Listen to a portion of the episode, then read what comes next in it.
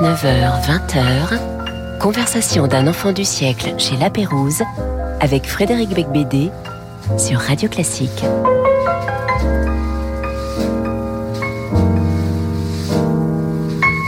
Frédéric Becbédé, c'est déjà beaucoup. Mais en plus, s'il reçoit Yann Moix, alors là, c'est le nirvana. Bonsoir Yann Moix.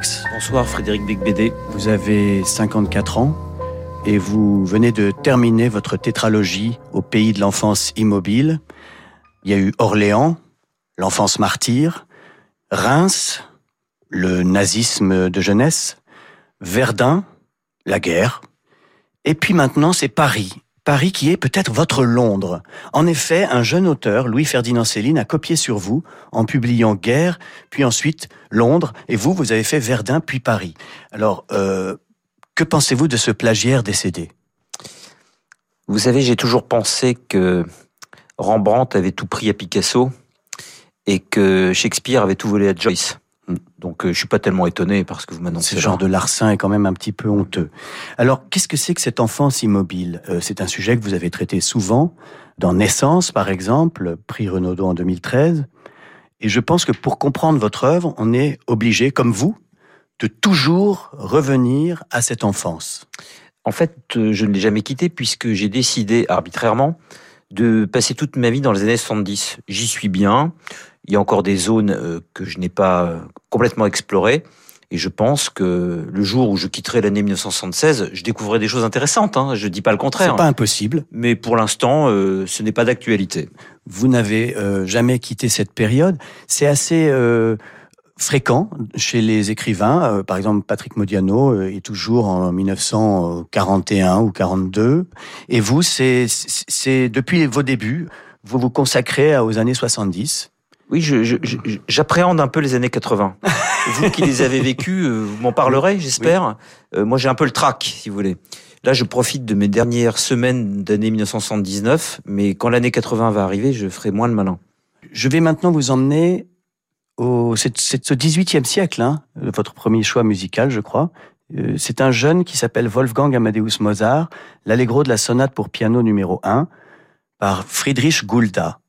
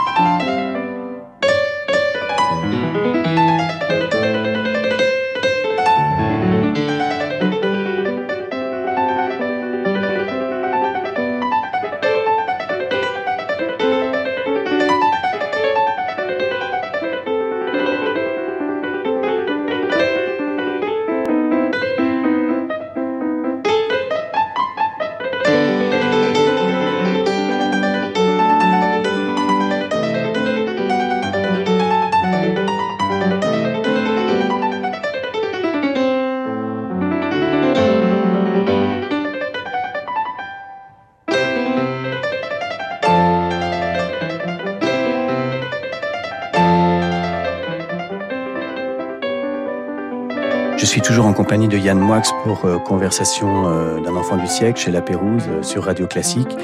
Yann, vous voulez exister parce que on a essayé de vous nier, de nier votre existence dès votre origine. C'est ce que vous racontez tout le temps. Est-ce que vous vous considérez comme un survivant? Je me considère déjà comme un vivant. C'est beaucoup.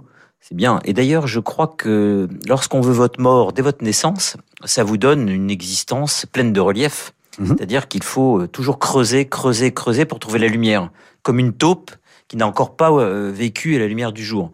C'est très intéressant.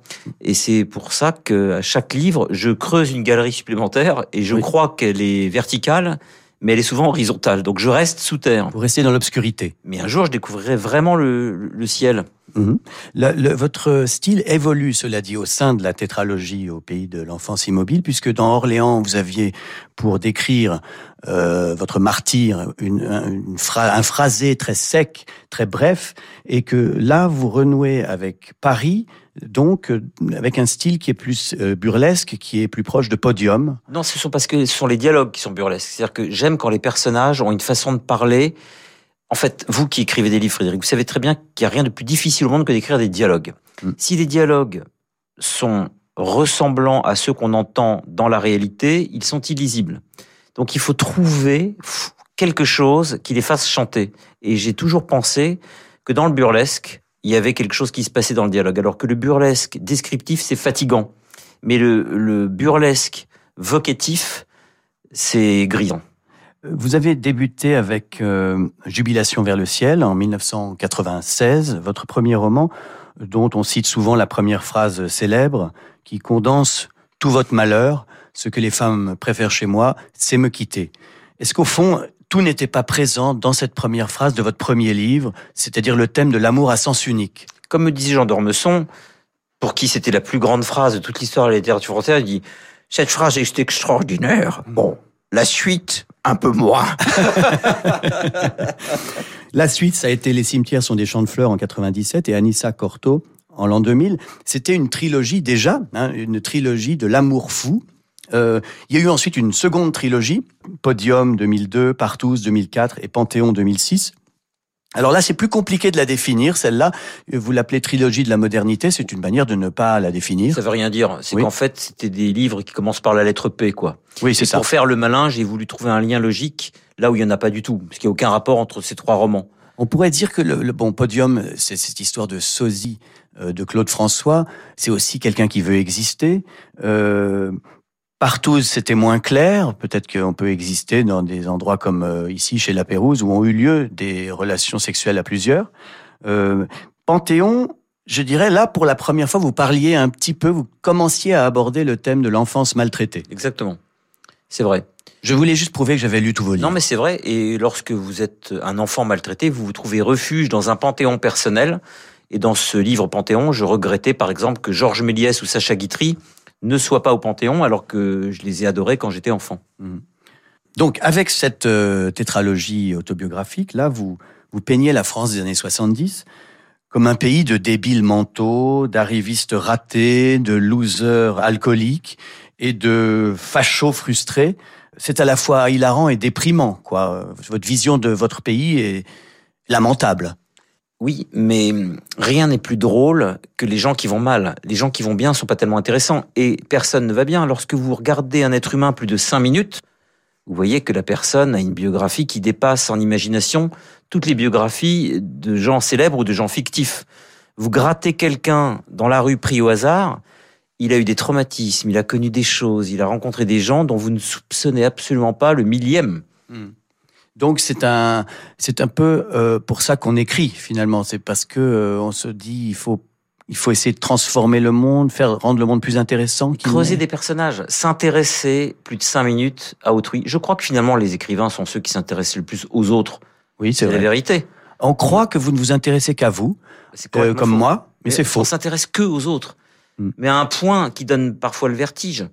Alors à la fin de Verdun, je crois que vous avez réussi à dire pourquoi vous êtes écrivain. Et je, j'ai le, j'ai le passage sous les yeux. J'allais le lire, mais en fait, c'est plus intéressant si vous le lisez vous-même. Donc c'est là. J'ai, je vous demande de lire ce passage, s'il vous plaît. Obéissez. Je ne changerai pas le monde et le monde ne me changerait pas. Quitte à n'être personne, autant être soi. Je ferai carrière non seulement par moi-même, mais dans moi-même.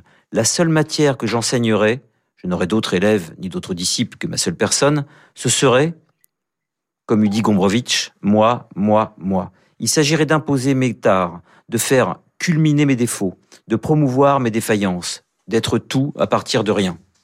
Alors là, ça contredit totalement ce que vous venez de dire, à savoir que vous n'écrivez que sur les autres. C'est complètement emmerdant, euh, ce début d'émission. pas du tout. Euh, ce qui est extraordinaire chez les romanciers que nous admirons, Frédéric, vous avez remarqué que nous nous intéressons qu'aux petits personnages. Bardamu dans euh, Voyage au bout de la nuit, c'est un petit personnage comme nous. Euh, K Joseph K. dans Kafka, c'est un petit personnage comme nous. Et en fait, les grands romanciers, comme vous, comme moi, ou comme Kafka, ou comme Proust, ou comme Joyce, ne ou Céline, ne s'intéressent qu'aux minuscules personnages. Vous voyez ce que je veux dire? Mais vous aviez, vous aviez une réponse bien meilleure, c'était à la page ah. suivante du même livre, Verdun. Je regardais les voyageurs, tous ces individus, ces salariés, se vivant comme les protagonistes du monde, s'offrant à la réalité comme seul personnage possible. J'eus un sentiment de panique en les imaginant un à un s'octroyer toute cette importance, toute cette prépondérance, tel moustachu cravaté, aux cheveux plats et gras, muni de sa sacoche beige, intimement convaincu de sa situation capitale, de sa fonction culminante, de son prioritaire statut, tel gras fonctionnaire endormi, semi-ronflant, engoncé dans son siège devant une bière chaude, parfaitement informé par lui-même de jouer dans l'économie du monde un rôle central et premier, chaque homme étant, dans ce train et en dehors, parvenu à devenir son unique et propre Dieu. Cet autothéisme me prodigua une nausée sartrienne. C'est-à-dire que, au fond, vous, écrivez euh, sur les losers parce que vous en êtes un. Je pense n'avoir pas beaucoup d'importance, sauf pour moi. Mhm. Et je crois que la grande différence entre euh, ceux que je dénonce et moi, c'est que j'ai intégré le fait que je n'étais pas très intéressant, et c'est pour ça que je m'intéresse aux autres. Et ce qui me donne toujours le tournis, c'est que des gens que je juge encore moins intéressants que moi se prennent pour des demi-dieux. Ils ne s'intéressent à rien, ils s'intéressent à leurs aventures et on a l'impression que tout le reste est un décor, que les autres sont des excroissances de leur ego. Et je rencontre beaucoup de gens comme ça. Et, et ce sont des gens qui ne parlent que d'eux-mêmes en boucle. Vous, je vous connais depuis très longtemps, Frédéric, quand on discute, on ne parle pas de nous du tout. Non. Or, il y a des gens dont la fonction première est de décliner leur biographie à longueur de journée alors que ça n'intéresse pas grand monde. Et c'est ça qui me donne le, le tournis, en fait, la nausée. Oui, et vous êtes d'ailleurs euh, très existentialiste. Euh, vous êtes peut-être un écrivain existentialiste euh, comme Jean-Paul Sartre. Oui, lui, c'était les choses et, la, et, ce qu'il appelait, ce qui lui donnait le, c'était le réel qui l'écœurait, la contingence qui l'écœurait. Moi, ce qui m'écœure, c'est ce que j'appelle l'autothéisme. C'est cette absurde idée que je vois chez beaucoup d'individus d'avoir l'illusion d'être les personnes les plus importantes de la planète Terre. Et ça, j'ai jamais eu ça, moi. Mmh. Euh, dans, dans Saint-Genet, comédien et martyr, euh, en 1952, Jean-Paul Sartre écrit « L'important n'est pas ce qu'on fait de nous, mais ce que nous faisons nous-mêmes de ce qu'on a fait de nous. Et ça me semble guider votre œuvre, c'est-à-dire que vous avez toujours, euh, bah, pour vous en sortir, pour survivre à cette enfance terrible, euh, envie d'essayer de faire quelque chose de ce qu'on a fait de vous. La phrase de, de Sartre est géniale parce que je me mets toujours dans des situations qui ne me ressemblent pas et donc on fait de moi une caricature, on projette sur moi une sorte de fantasme ou une détestation. Et c'est à partir de ce statut inventé de l'extérieur que je me réinvente d'une manière totalement inédite parce que j'aurais jamais pensé me placer dans la case où autrui m'a placé.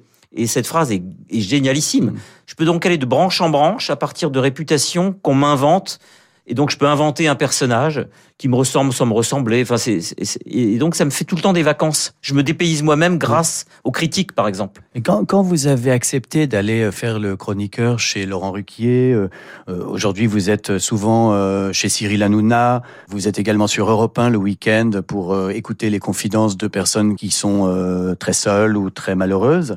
Est-ce que vous avez théorisé cette approche de la médiatisation ou c'est une suite d'accidents amusants? Vous aurez remarqué quelque chose de très drôle, Frédéric, c'est que les écrivains sont les seuls à qui on reproche toujours tout. Oui. C'est-à-dire que s'ils font de la télé, mais qu'est-ce que tu fais là-bas? S'ils font de la politique, mais qu'est-ce que tu fous dans cette galère? S'ils font de la radio, mais je croyais que tu étais écrivain. En fait, tout voudrait qu'on crève de faim. Tout le, tout le monde a le droit de tout faire, mais je parle même pas de l'aspect économique qui est important. Hmm. Mais tout le monde a toujours le droit de tout faire, sauf les, écrivains. euh, et c'est extraordinaire. On nous reproche toujours tout. Et je crois qu'il y a une raison à cela la seule profession, entre guillemets, car ce n'en est pas tout à fait une, dont les gens sont jaloux en France, c'est les écrivains. Mm. Les écrivains sont les êtres les plus enviés de France et les plus jalousés et sans doute les plus haïs. Quand un écrivain dit quelque chose, c'est toujours scandaleux. Mm. Quand il fait quelque chose, c'est jamais normal. Quand il devient célèbre, on, lui signale, alors que si Joe Star est célèbre, on va pas lui reprocher. Mais Frédéric Becbédé ou Yann Moix, c'est pas normal. Non. Vous voyez ce que je veux dire? Euh, alors, la célébrité a été le sujet euh, d'un roman que je considère comme un de vos plus importants, qui est Podium, en 2002, euh, où vous avez eu vraiment une intuition géniale de ce que la société allait devenir. Je ne sais même pas si vous vous en rendez compte, mais vous avez, avant la télé-réalité, avant Facebook, avant Instagram, deviné le futur de la condition humaine avec ce personnage qui, dont le seul but c'est de gagner un concours de sosie de Claude François chez Evelyne Thomas sur France 3, euh, Bernard Frédéric. Est-ce que Bernard Frédéric, vous vous rendez compte que c'est l'ancêtre des influenceuses? Oui, c'est l'idée d'être quelqu'un tout en étant personne, c'est-à-dire devenir rien. Oui, célèbre pour n'avoir rien, Rien- créé. rien créé. oui. C'est-à-dire, euh, c'est la dissolution de la personne dans quelque chose qui n'est même pas un acte. Donc la personne n'est rien, ni elle-même, ni elle-même, parce qu'elle ne s'est pas trouvée, elle n'a pas trouvé sa place dans la société. Donc elle n'est rien en tant que telle, mais elle n'est même pas quelque chose en tant que réalisation d'un projet artistique, politique, intellectuel ou quoi que ce soit. On Oui. est connu pour une seule raison, parce qu'on est célèbre. Parce qu'on est connu, oui. Et là, en- en- encore plus c'est des célébrités tautologiques. c'était encore plus gênant, c'était que c'était un type qui imite un artiste mort. Oui, je me souviens d'un sosie qui m'avait dit cette phrase sur le tournage du film du podium, parce que j'ai fait le film après, qui m'avait dit, je lui avais dit, mais pourquoi vous faites ça? Et il m'avait dit, Yann, j'ai mis cette phrase dans le film et dans le livre, je crois. Je suis beaucoup mieux dans ma peau depuis que je suis dans celle de Claude. Non, mais c'était c'était un, un de vos romans les plus satiriques et franchement un- qui, et qui explique beaucoup de choses sur vous. C'est aussi l'histoire d'un type qui veut exister, qui veut oui, qui veut exister malgré tout et euh, ça explique peut-être aussi votre omniprésence médiatique, les euh, parfois les, les, les provocations, les scandales qui vous suivent, les polémiques euh, artificielles ou non. euh. Mais je- moi, je veux tout être. C'est-à-dire que je, je veux être André Gide, je veux être Jean-Paul Sartre, je veux être Michel Pollack quand je fais une émission sur Paris Première. Je veux être euh, toujours Michel Pollack quand je fais euh, On n'est pas couché chez Ruquier. Je veux être Caroline Dublanche ou Gonzague Saint-Brice quand je fais la libre antenne. Je veux toujours Oui. être un autre. Oui. Je veux être Nabokov, mais je veux être Gonzague Saint-Brice en même temps. Et je veux Bien tout sûr. être. Là, je suis en train de monter un groupe de blues parce que je veux être B.B. King également. Mais non, mais on a le droit. J'ai Oui. fait de la bande dessinée dans le point pendant des années parce que je voulais être Marcel Gottlieb aussi. Il faut, Je veux droit. tout être, Frédéric. Non, mais c'est un problème. Sauf moi. Vous voyez ce que je veux dire Alors, deuxième choix musical de Yann Moix. Euh, on va continuer sa psychanalyse, il y a du boulot. Après Franz Liszt, étude numéro 3 pour piano, la Campanella, interprétée par Georges Chiffra en 1960.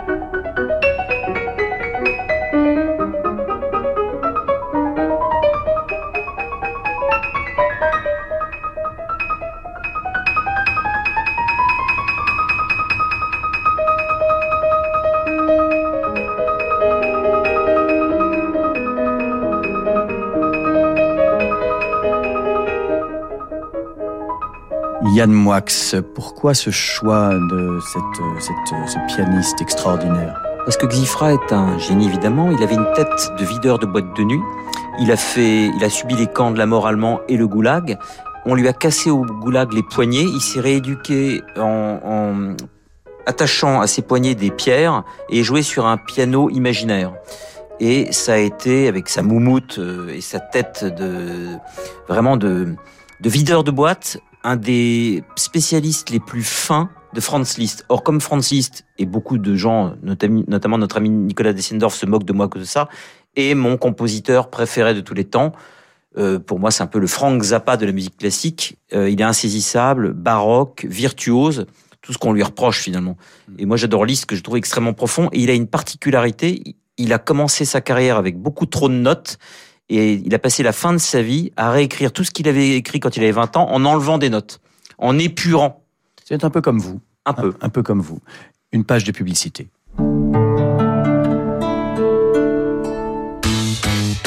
Pierre-Emmanuel, designer et adhérent à JP, a souscrit au plan d'épargne retraite phare PER d'AJP. Il témoigne.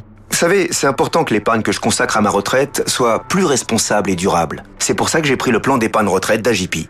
Comme Pierre-Emmanuel, pour votre plan d'épargne retraite, choisissez le contrat phare PER d'AJP. Contactez un agent AXA ou retrouvez-nous sur ajp.com. Épargne, retraite, assurance emprunteur, prévoyance, santé. AJP, association d'assurés engagés. Enfin au cinéma, Le Bal, film culte des années 80, des Torres Scola, couronné par trois Césars. Musique dirigée par Vladimir Kosma, images restaurées 4K, son 5.1. La vie des Français à travers une salle de bal des années 30 aux années 80. Découvrez le bal, film mythique à partir du 30 novembre au cinéma. À l'occasion du festival Envoi, le festival d'art lyrique et de chant choral des Hauts-de-France, les théâtres de Compiègne présentent une nouvelle production de l'opéra Les Enfants Terribles de Philippe Glass et Jean Cocteau, dans une mise en scène inventive de Fia Ménard. Un huis clos passionnel, dans un décor tout en mouvement, habité par des artistes virtuoses. Les Enfants Terribles, une performance artistique à ne pas manquer, le 7 décembre, à l'espace Jean Legendre, théâtre de Compiègne. Réservation sur théâtredecompiègne.com. Découvrez Cinéma, le nouvel album événement d'Alexandre Tarot. Toute la magie et l'émotion des plus belles musiques de film par le pianiste Alexandre Tarot. Alexandre Tarot, Cinéma. Une nouveauté Rato, disponible dans toutes les FNAC et en écoute sur Deezer. Toyota.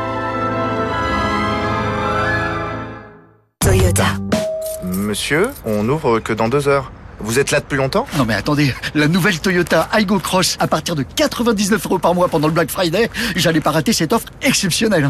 Vous auriez un petit café là? Du 23 au 28 novembre, venez profiter du Black Friday chez Toyota. Toyota. Nouvelle Toyota Aygo Cross Dynamique LLD 37 mois 30 000 km, premier loyer 2350 euros, prime à la conversion déduite. Réservé aux particuliers pour toute livraison avant le 31 décembre 2022. Détails sur toyota.fr. Au quotidien, prenez les transports en commun. Jusqu'à 20h, conversation d'un enfant du siècle chez La Pérouse avec Frédéric Becbédé sur Radio Classique. Merci beaucoup, madame, de rappeler où nous sommes. Effectivement, je reçois Yad Moix dans le salon chinois chez La Pérouse euh, pour parler de l'ensemble de son œuvre et notamment de Paris qui vient d'être publié chez Grasset. Je, je, voulais parler aussi de votre revue. Vous publiez donc le numéro 2 d'Année Zéro. Année Zéro, c'est une revue que vous avez créée l'an dernier avec un numéro spécial consacré à André Gide. Et cette fois-ci, c'est Charles Péguy. Pourquoi avez-vous créé une revue à l'époque où les revues littéraires ne marchent plus? Bah, Vous venez de répondre. Voilà, c'est systématiquement toujours aller droit dans le mur. C'est votre but dans la vie. Oui, mais sauf que à chaque fois que je veux y aller, ça marche pas. J'y vais jamais droit dans le mur. Ça marche cette revue? Ah, bah, Écoutez, on en a tiré 1500 exemplaires pour le premier, on en a vendu 800. Pour une, revue, oui. pour une revue littéraire en, en ce moment en France, même dans le monde, c'est plus que la plupart des écrivains contemporains. hein, Exactement. 800 exemplaires vendus. Euh, attention, question agressive. Allez-y. La création d'année zéro, est-ce que c'était pour se faire pardonner la création de la revue Ushuaïa? Il n'y a jamais eu de revue Ushuaïa. Il y a eu un torche-cul euh, euh, publié à 12 exemplaires à Sub de Corinth, qui étaient des crobards, euh, qui racontaient les aventures des Schtroumpfs à Auschwitz et de Lucky Luke à Buchenwald, qui à l'époque me faisait mourir de rire, qui aujourd'hui ne me fait plus rire du tout parce que j'ai vieilli. Et, euh, et ça faisait également mourir de rire les deux trois boutonneux qui étaient avec moi à Subdeco. Mmh. Mais ce n'était pas une revue. Vous voyez, avec un, Non, non, je- un, avec une commission paritaire, avec une imprime, rien. C'était des crobards d'adolescents boutonneux, photocopiés et photocopiés et c'était non de- destinés au grand public. non, et c'était de l'humour de l'époque, Oui. pas très drôle, euh, et surtout les sujets. Oui. Euh, C'est-à-dire les juifs sur le 1, les- la fin dans le monde, l'abbé Pierre, les serial killers, voilà. Oui, oui. Mes ennemis ont trouvé ça pour essayer de me tuer. euh, Ça a failli marcher, ça n'a pas pris. Ma famille a abondé le marché des journalistes méchants avec ça. Ça a failli me coûter cher et puis finalement, euh, les gens n'étaient pas dupes parce que faire de moi un antisémite, c'était quand même un petit peu gros. Oui. Euh, dans euh, Année Zéro, vous développez une théorie euh, du suicide de, de Charles Peggy. Alors expliquez-nous, je, je- je sais qu'il est, est mort d'une balle dans le front en 1914, mais je ne savais pas que c'était un suicide. Alors le suicide est un mot un petit peu fort, mais je l'assume. Il y a pas mal de péguistes qui ont été choqués par ça. Mais le plus grand spécialiste de Charles Peggy, qui s'appelait Géraldi Leroy, qui est malheureusement mort il y a cinq ans, avec qui j'avais longuement discuté, m'a dit je n'irai pas jusqu'au mot de suicide, mais disons que il s'est libéré d'un poids. Alors quel était le poids de Peggy? Il était petit 1, il ne pouvait plus supporter sa femme. Petit 2, il ne pouvait plus supporter ses soucis éditoriaux et financiers. Petit 3, il en avait vraiment marre de pas être lu ni entendu parce que personne ne savait qui il était quand il est mort. Et enfin, il était très très amoureux d'une jeune femme qui s'appelait Blanche Raphaël, mais fou amoureux, euh, dont il a senti euh, que cet amour resterait à jamais irréciproque. Et avant de partir à la guerre, il était dire adieu à tous ses amis. Merci mes amis. Il été se réconcilier avec quelques ennemis. Ça, c'est la partie 1 et la partie 2, parce que je fais toujours des plans de parties comme à Sciences Po, c'est que tous les témoignages concordent.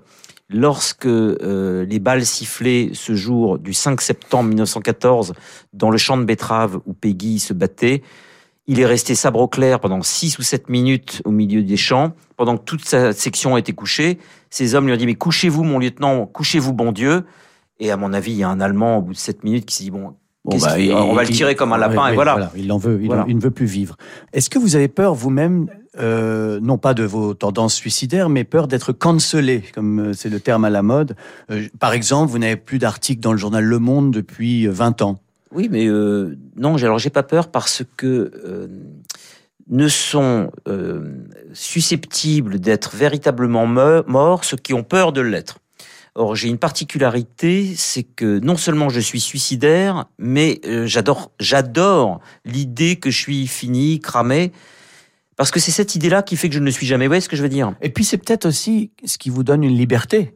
Quand on pense qu'on a euh, quelque chose à sauver, à défendre, euh, par exemple si on a des enfants, ce qui n'est pas votre cas, bah, on n'a plus le droit tellement de, enfin, de, de tout dire ou de risquer de se fâcher ou je de tout- déplaire. je dis tout quand même. Vous savez, euh, Frédéric, on se connaît depuis 1994. Depuis 1994, à chaque fois qu'on se croise, euh, vous me dites, oulala, là là, tu vas encore te faire 50 et demi cette semaine, mais t'es fou, mais t'es mort, mais tu vas te griller. J'ai 54 ans. Admettons que je sois vraiment grillé à l'âge de 56 ans et demi. Bah, j'aurais été non grillé, ultra suicidaire pendant 30 ans. Oui, c'est pas vrai, mal. c'est- beaucoup. C'est beaucoup. Une carrière de suicidaire qui dure depuis 30 ans, avouez quand même que c'est pas mal. C'est vrai. Là, vous avez souvent réinitié, rebooté votre œuvre, et là, une fois de plus, donc, euh, vous avez, euh, avec cette tétralogie euh, au pays de l'enfance immobile, donc je répète, c'est Orléans en 2019, Reims en 2021, Verdun et Paris euh, cette année, en 2022. Euh, c'est comme si vous aviez voulu écrire les mémoires d'un homme traumatisé, euh, égaré, paumé, euh, qui traverse les années 70. euh, c'est d'abord une enfance à Orléans, puis néo-nazi dans sa jeunesse, engagé dans l'armée, clochardisé à Paris. Est-ce que vous avez voulu réécrire Le voyage au bout de la nuit? Alors d'abord, j'ai jamais été néo-nazi. Hein. C'était, j'ai eu à un moment donné des fréquentations mauvaises de gens qui ont essayé de me pousser, notamment au Front National, jeunesse, etc. J'y suis jamais tombé dans ces panneaux. J'ai fréquenté des gens, mais vous savez, je vais vous dire une chose. J'aime fréquenter des gens particulièrement parce qu'ils ne me ressemblent pas. Euh, j'ai, on m'a jamais reproché, mais j'ai aussi fréquenté des trotskistes. Mais ça, on le reproche jamais. Hein. Non. Euh, Plutôt une médaille. oui. Et donc, si vous voulez, j'aime les gens, parfois monstrueux, parce qu'ils me dissemblent. Parce que je suis curieux de l'autre. Et c'est connaître des monstres, même quand on a 20 ans, il y a quelque chose de fascinant. On n'est pas obligé de leur ressembler.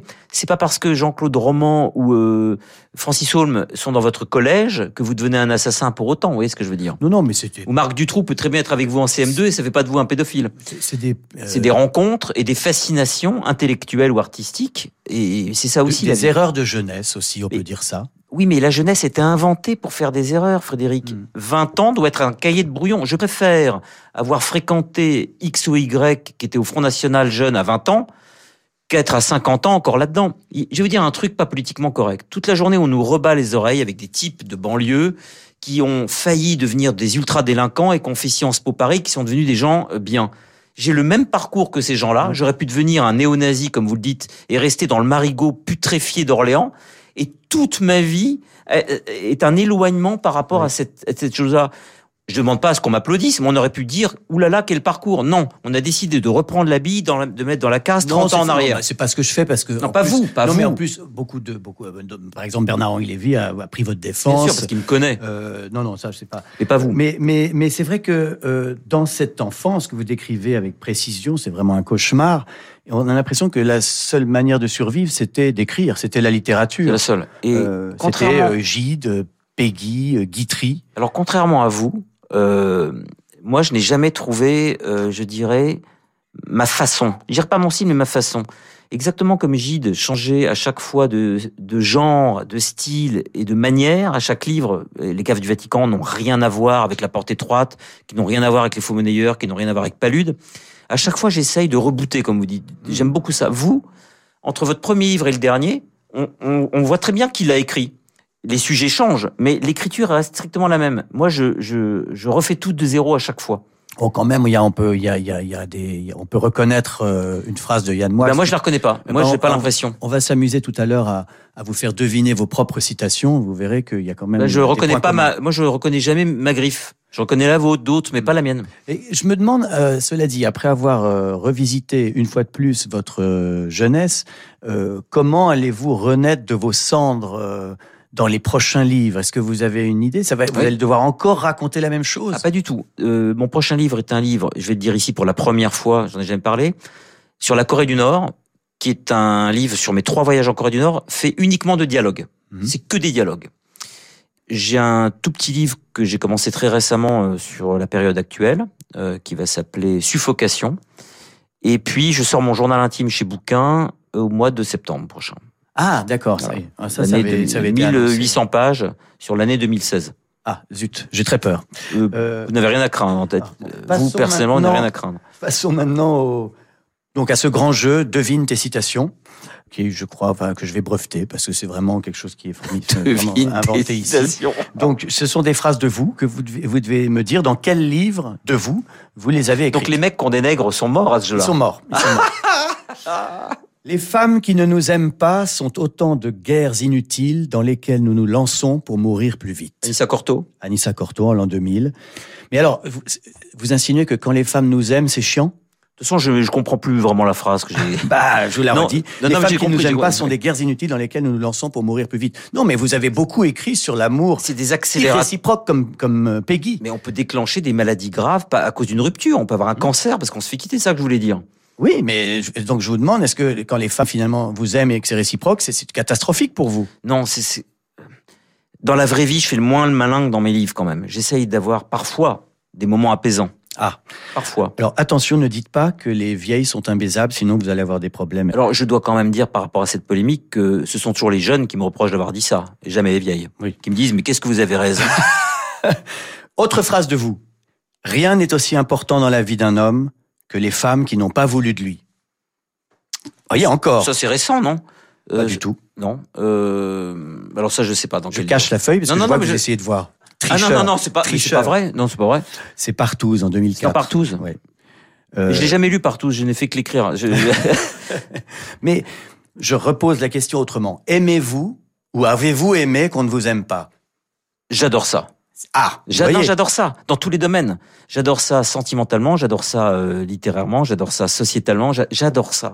C'est une drogue. Vous êtes maso Est-ce que ah, ça, va au-delà Ça va au-delà. Là, inventer un nouveau mot. C'est la séquence divan. Vous pouvez vous, vous allonger. Peut-être que quand on a été battu enfant, peut-être qu'on on cherche encore cette possible. douleur. Mais le maso, il va faire des séances de masochisme. Moi, je veux que ce soit constant. Il y a que que là-dedans. Il faut, que ce soit du 24 heures sur 24. Le maso, une fois qu'il a fini sa séance, il rentre chez lui, il redevient normal.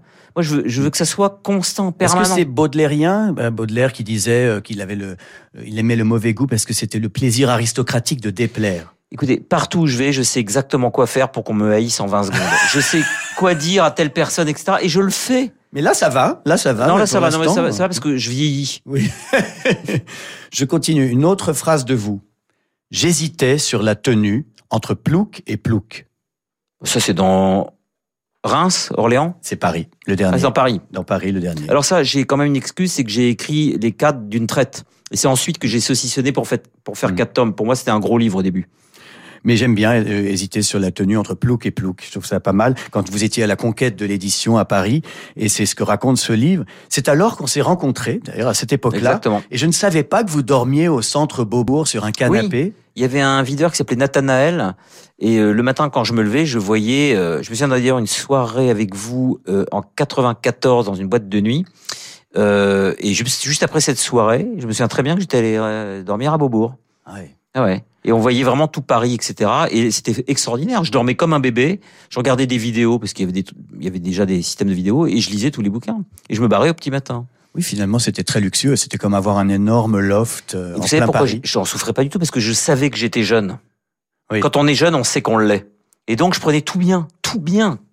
Et vous fréquentiez Roger Knobelspies, qui d'ailleurs venait aux soirées du Cacas Club. Vous avez connu, Oui, bien sûr. Bien ouais. sûr. C'était un vrai personnage. Ouais. Il était à la fois très méchant et très sympathique, très intelligent et très bête.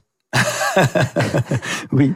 Votre troisième choix musical, Yann Moix, c'est le concerto pour quatre pianos de Jean-Sébastien Bach, interprété par Jean-Philippe Collard, Jean-Pierre Vallès, Bruno Rigouteau, Gabriel Taquino et Michel Béroff avec l'Orchestre de Paris, dirigé par Jean-Pierre Vallès en 1981. C'est très long à, à dire tout ça. Mais c'est extraordinaire.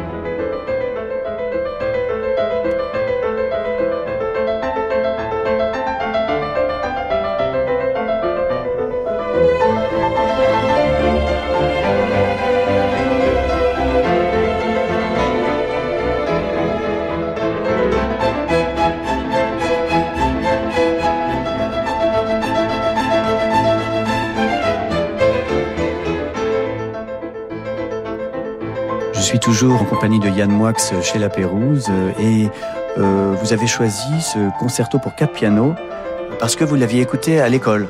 Au lycée Dunois en 1981, Madame Blaise passe ce morceau et essaye de nous faire deviner combien il y a de pianos. Et une euh, élève, Sylvaine Thomas, dit Madame, je crois qu'il y en a quatre. Et très bonne réponse, Sylvaine. Mais pourquoi tu crois? Mais c'est pas possible. Mais pourquoi c'est pas possible? Et Sylvaine Thomas a répondu tac au tac parce qu'il n'y a pas la place. Oui, il faut, faut une grande, une grande Oui. scène quand même. oui, mais enfin, c'est imaginable quand même. On continue le, de parler de Paris, euh, qui est paru en août dernier euh, chez Grasset. Euh, J'adore le personnage de Drache, qui donne des cours de séduction. Alors il dit, pour euh, plaire aux femmes, tout ce qu'il faut faire, il faut les écouter, même si euh, c'est très chiant. Il, il- lui, il veut tout le temps leur lécher les pieds. Toujours. Je sais pas si c'est une bonne euh, méthode de séduction. Euh, et puis à, à la fin, il dit quand même, le, le- enfin, il, il a une stratégie qui est vraiment, alors vraiment, vraiment, vraiment interdite. Euh, mettre un somnifère dans le verre de la fille, mais c'est vraiment, mais c'est c'est inadmissible d'écrire des choses pareilles, franchement. Yann. Bah, je- je- oui, c'est, on est là pour écrire de l'inadmissible. C'est-à-dire, la littérature admissible, on va pas citer des noms, mais Oui. on en connaît de la littérature admissible. Oui. Voilà. Et alors, il y a- c'est assez drôle. Ce personnage dit euh, Ne prends pas cet air choqué. Ton problème est le romantisme. Il, vous parle à vous, vous êtes le narrateur. Ton problème est le romantisme. Tu n'as toujours pas saisi que les filles méprisaient les poètes. Tu empestes la bûche, le feu de cheminée, la neige qui tombe comme les pellicules sur ton col. Tu pues l'alexandrin. Ça, c'est assez beau à dire à un poète. Tu pues l'alexandrin. Euh, autre phrase de vous. Dès qu'une femme aime un homme, elle fabrique un infidèle. Je crois que c'est dans une simple lettre d'amour. Oui, 2015. Ça, je, je trouve que c'est merveilleux, même si c'est assez inadmissible également. En fait, tout ce que vous écrivez est, horrible.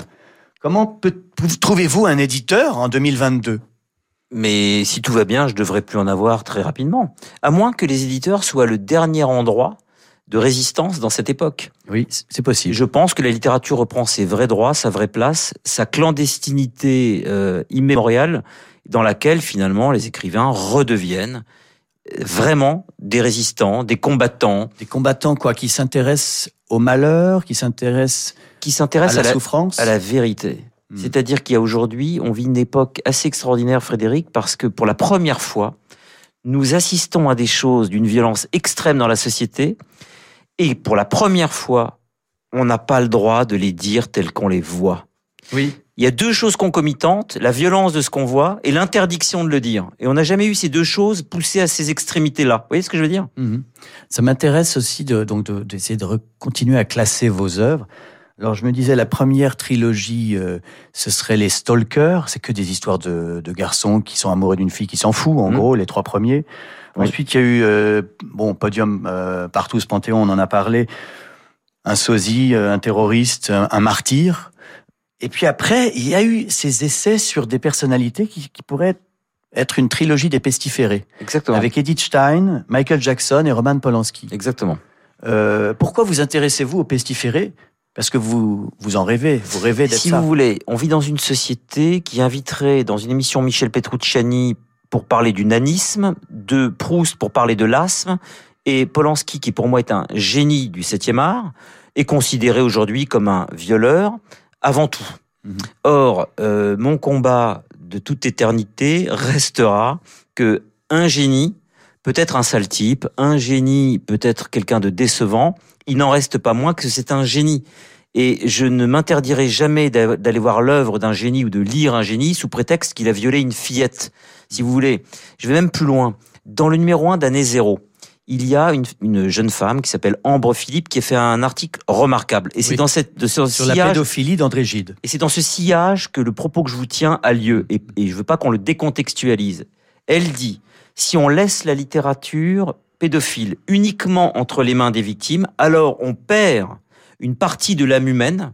On la perd à tout jamais. Savoir ce qui se passe dans la tête du bourreau. Mhm. Et l'écrivain pédophile, dit-elle, alors que c'est vraiment une féministe, Ambre Philippe, l'écrivain pédophile nous donne un précieux témoignage sur les abîmes de l'âme humaine. Et si l'écrivain pédophile n'a plus droit de citer, d'être étudié et cancellé, alors il y a quelque chose qui part en fumée à tout jamais dans la complexité du mal humain. MAL. oui, la littérature sert à explorer euh, l'enfer. Cette dissidence hmm. perpétuelle qui est, Georges Bataille a écrit toute sa vie là-dessus. L'être humain possède en lui une face scandaleuse. Les seuls qui arrivent à le dire ce sont les écrivains, et quand ils le disent, on les accuse de se confondre avec le mal qu'ils désignent. Euh, quand, alors, rien à voir, mais vous avez euh, cette semaine euh, pris position contre la corrida de manière finalement assez bien pensante. Ça m'a surpris de votre part. Est-ce qu'on n'a pas le droit d'être dans la, tête d'un torero qui, torture un taureau? C'était un peu, excusez-moi, un peu plus nuancé je voulais dire qu'il y a une excuse que je ne supporte pas pour défendre la corrida, c'était l'excuse de la tradition. Car pour moi, la tradition, c'est le contraire de la culture. La culture, c'est ce qu'on retient de plus intelligent, et la tradition, c'est pour moi ce qu'on retient de plus bête. Comme si la bite au cirage était appelée à traverser les millénaires. Vous voyez ce que je veux mmh. dire? C'est la tradition, ce qu'on retient chez l'être humain, qui est le plus spectaculaire, le plus bizutage, le plus potache, et je ne vois pas en quoi une tradition serait intelligente. En fait, c'était plus une, une réflexion une critique sur le concept de la... tradition. Une critique de cet argument-là. Voilà, de cet argument-là. Dans cette émission, euh, nous avons une petite rubrique qui s'appelle les biographèmes. Vous savez, Roland Barthes désignait ainsi toutes les aspérités euh, autobiographiques ou personnelles de chaque, euh, de chaque auteur. Pour vous, vous diriez quoi Vos étiquettes, c'est un peu le, bah oui, l'enfant martyr, l'insolent, le provocateur. Est-ce que ça vous saoule ou est-ce que vous en jouez? Est-ce que c'est quelque chose que vous avez créé ou qui est involontaire? C'est quelque chose de volontaire dont j'aimerais bien aujourd'hui qu'il fût involontaire. Vous aimeriez enlever cette étiquette? Ne serait-ce que pour me réinventer. Donc mmh. c'est ce que disait Sartre tout à l'heure. Je suis obligé de slalomer aujourd'hui entre les pics de cette étiquette. Je suis obligé de me réinventer à partir de ça. Comme si la rampe de lancement, c'était la réputation. Parce que quand vous êtes, par exemple, euh, vous écoutez les confidences de gens euh, très désespérés euh, la nuit sur Europe 1, finalement, vous ne ressemblez pas du tout au, scandaleux provocateur, euh, vous voyez, qui, qui, énerve euh, les cons. Parce que je suis un, être euh, gentil, doux, patient, curieux, et que de temps en temps, j'aime la provocation. Je peux pas vous dire, j'adore la provocation, j'adore ça, mais pas forcément gratuite. La provocation, provoquer, ça veut dire en latin provocare, ça veut dire faire sortir quelque chose. Mais j'adore aussi faire sortir les gens de leur gond. Il y a une phrase de Depardieu, Gérard, avec qui je suis parti en Corée du Nord, et cette phrase-là, quand il l'a, quand il l'a sortie de sa bouche, je me suis dit, euh, c'est un génie. Il m'a dit, Yann, quand j'emmerde personne, je m'emmerde. voilà Oui, mais- ce qui me définit le mieux sur, j'aime emmerder autrui. J'aime, j'aime emmerder autrui. Là, j'ai des chats, je passe ma... Alors, j'ai aucune cruauté envers les animaux, je supporte pas les gens. Mais j'adore les emmerder. Je passe ma vie à les emmerder. Ils veulent dormir, non, je vais... je- J'adore emmerder le monde. Mais est-ce que c'est est-ce que c'est pas une définition de l'art euh, de déranger de... C'est c'est ça que je cherche à faire tout le oui. temps. tout- Quand je sens que quelqu'un va être choqué par quelque chose, j'y vais. Je peux pas m'en empêcher. Vous voyez, c'est plus fort que moi. It is beyond my control. Alors, tout de suite, euh, dans cette émission, nous sommes extrêmement ouverts sur le plan musical. C'est radio classique, mais pourtant, il y a quand même un morceau de jazz dans cette émission. Et vous avez choisi Chick Corea, Spanish Fantasy, 1976.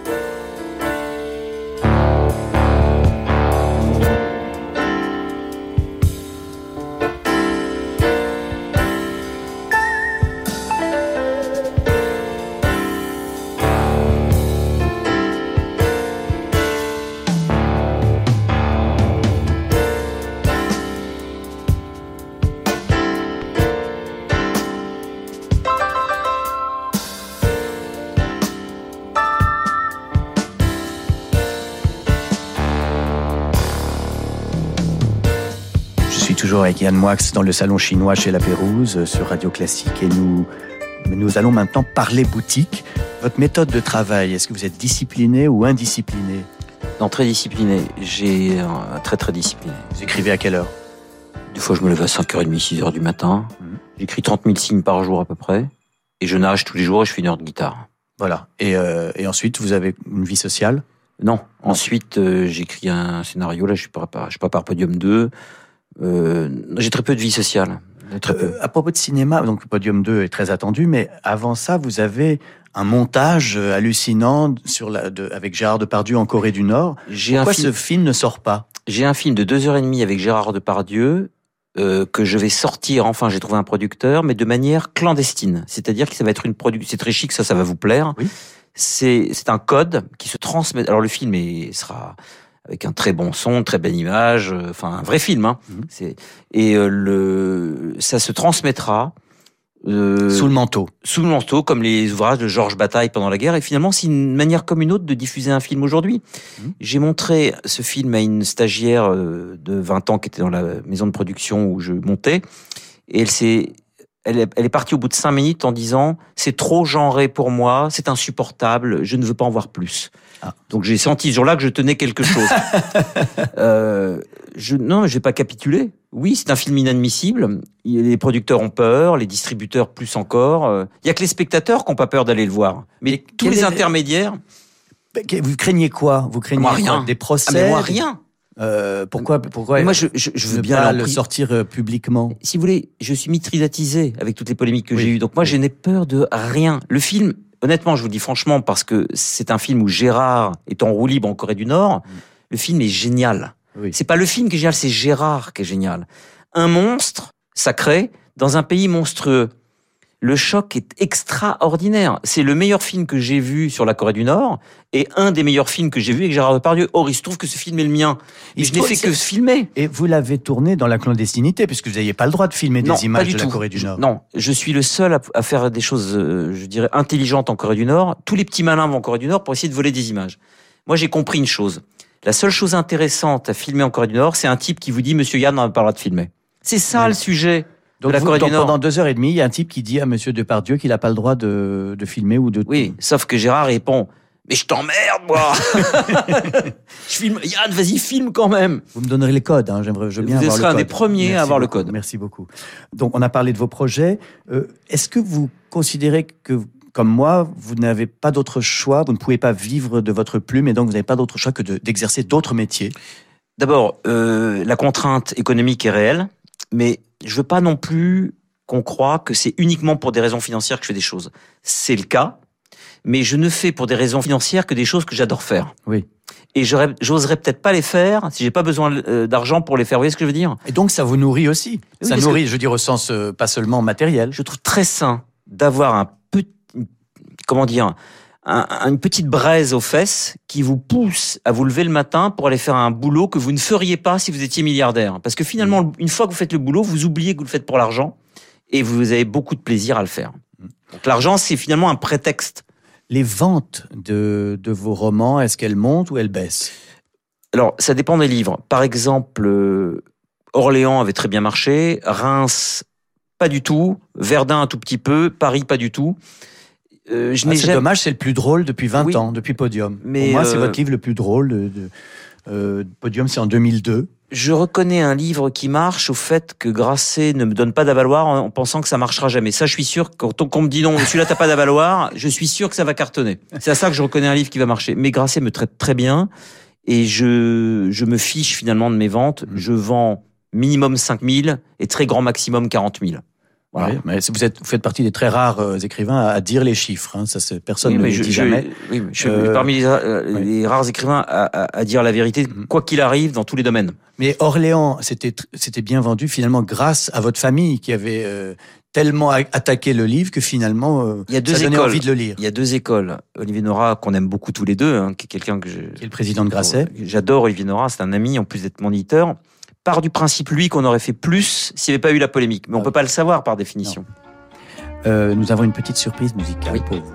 À Paris, quand un amour fleurit, ça fait pendant des semaines deux cœurs qui se sourient, où ça parle ce qu'ils s'aiment. À Paris, Jean-Roger Cossimon Non. Sur les toiles et girouettes. Ça a rapport avec mon livre, coquettes, Ah oui, Avec Oui, non, mais ça, d'accord. c'est une chanson qui s'intitule Paris. Ah oui, d'accord, ah oui, d'accord. Voilà, oui, c'était pas très. c'est Francis Lemarque. Merci beaucoup. Paris, Merci infiniment Yann Moix d'avoir passé une heure à converser ensemble euh, sur euh, l'intégralité de votre œuvre euh, et on, on vous souhaite euh, de continuer longtemps à, nous énerver. Merci de votre accueil, Frédéric. Et on a réussi à se vous voyer pendant une heure, ce qui est un exploit.